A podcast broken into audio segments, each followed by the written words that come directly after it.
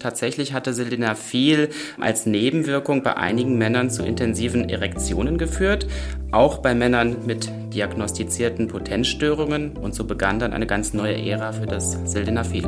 PZ nachgefragt. Der Podcast für das Apothekenteam. Hallo und herzlich willkommen zu PZ Nachgefragt, dem Podcast der Pharmazeutischen Zeitung. Mein Name ist Caroline Lang, ich bin Apothekerin und PZ-Redakteurin und mit unserem Chefredakteur Sven Siebenern spreche ich heute über ein Arzneimittel, das unter anderem als das blaue Wunder bekannt ist.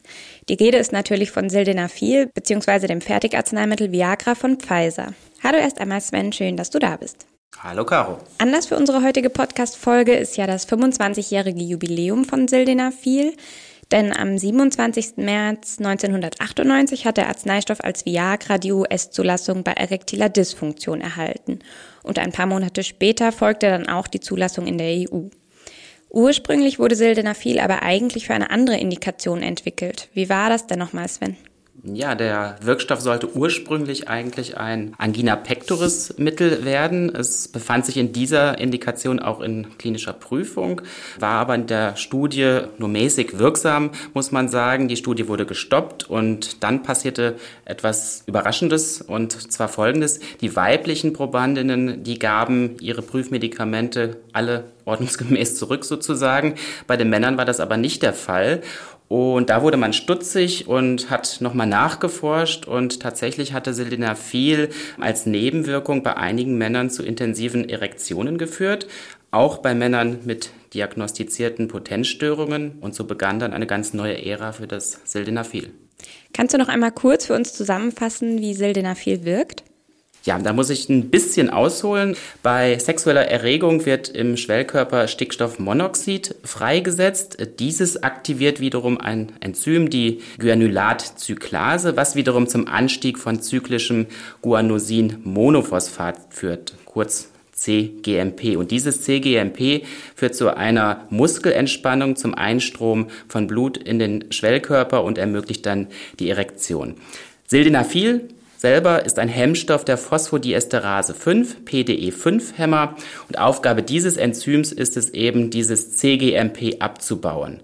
Kurz gesagt, es ist mehr CGMP vorhanden, was die Erektion eben aufrechterhalten kann. Und das ist auch die Lösung, warum Sildenafil nur wirkt bei sexueller Erregung, denn es wird ja nicht selbst NO freigesetzt durch das Sildenafil. Das Sildenafil sorgt nur dafür, dass das CGMP nicht abgebaut wird. Es gibt übrigens noch eine zweite Indikation, zugelassene Indikation für das Sildenafil, was manchmal so ein bisschen in Vergessenheit gerät.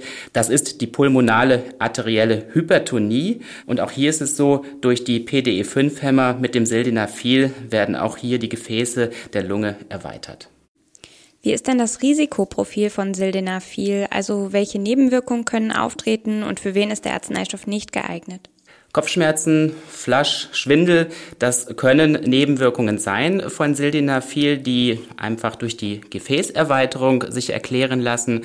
Viele Männer klagen auch über eine verstopfte Nase. Auch das lässt sich durch die Gefäßerweiterung erklären.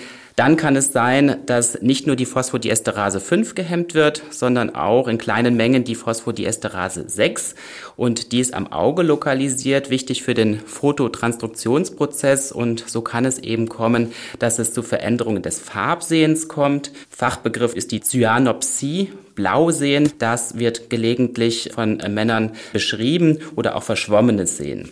Ja, für Männer mit schweren Herz-Kreislauf-Erkrankungen oder einem niedrigen Blutdruck ist Sildenafil nicht geeignet. Auch bei schwerer Leberinsuffizienz oder auch bestimmten Erkrankungen der Netzhaut ist das genauso der Fall. Und hinsichtlich Wechselwirkungen sollte man vor allem nochmal die Nitrate nennen.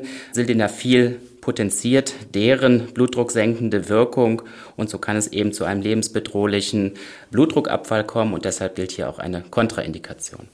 Für Sildenafil wird ja zumindest bei erektiler Dysfunktion immer wieder ein OTC-Switch diskutiert. Wie ist denn hier der Status quo? Ja, stimmt, Caro. In einigen Ländern ist Sildenafil tatsächlich schon ohne Rezept erhältlich. Der Sachverständigenausschuss für Verschreibungspflicht am Bundesinstitut für Arzneimittel und Medizinprodukte hat im vergangenen Jahr sich allerdings gegen so einen OTC-Switch für Sildenafil in Deutschland ausgesprochen. Dem Vernehmen nach gibt es im Bundesgesundheitsministerium oder gab es dort zumindest Pläne, den Wirkstoff dennoch per Rechtsverordnung aus der Verschreibungspflicht zu entlassen, um eben auch den illegalen Onlinehandel ein wenig einzudämmen. Ja, man muss jetzt nun einfach mal abwarten, was daraus wird, ob das nun tatsächlich so kommt oder nicht. Ende offen in dieser Sache, würde ich sagen. Was dürfen wir denn in Zukunft von Sildenafil noch erwarten?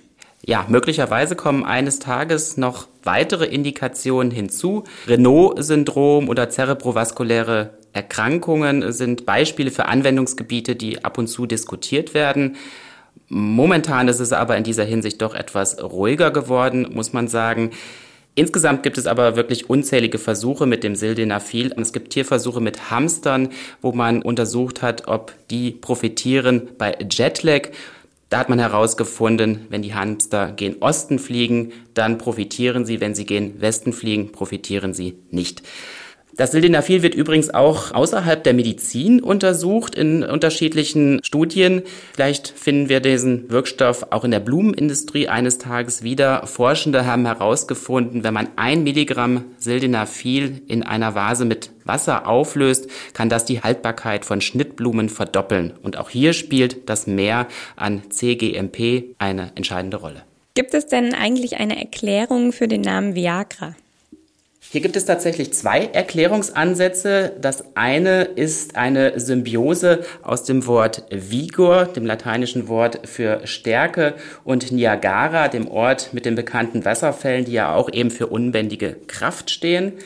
Der andere Erklärungsansatz ist ein Wort aus dem Sanskrit, das Wort für Tiger im Sanskrit, was ausgesprochen eben auch wie Viagra klingt. Ja, vielen Dank, Sven, dass du heute da warst und Ihnen vielen Dank fürs Zuhören. Einen Steckbrief zu Sildenafil finden Sie übrigens genau wie auch andere Arzneistoffsteckbriefe auf der PZ-Website und zwar unter dem Reiter Arzneistoffe häufig verordnet. Und damit bis zum nächsten Mal. Ciao, Sven. Tschüss. PZ nachgefragt. Der Podcast für das Apothekenteam.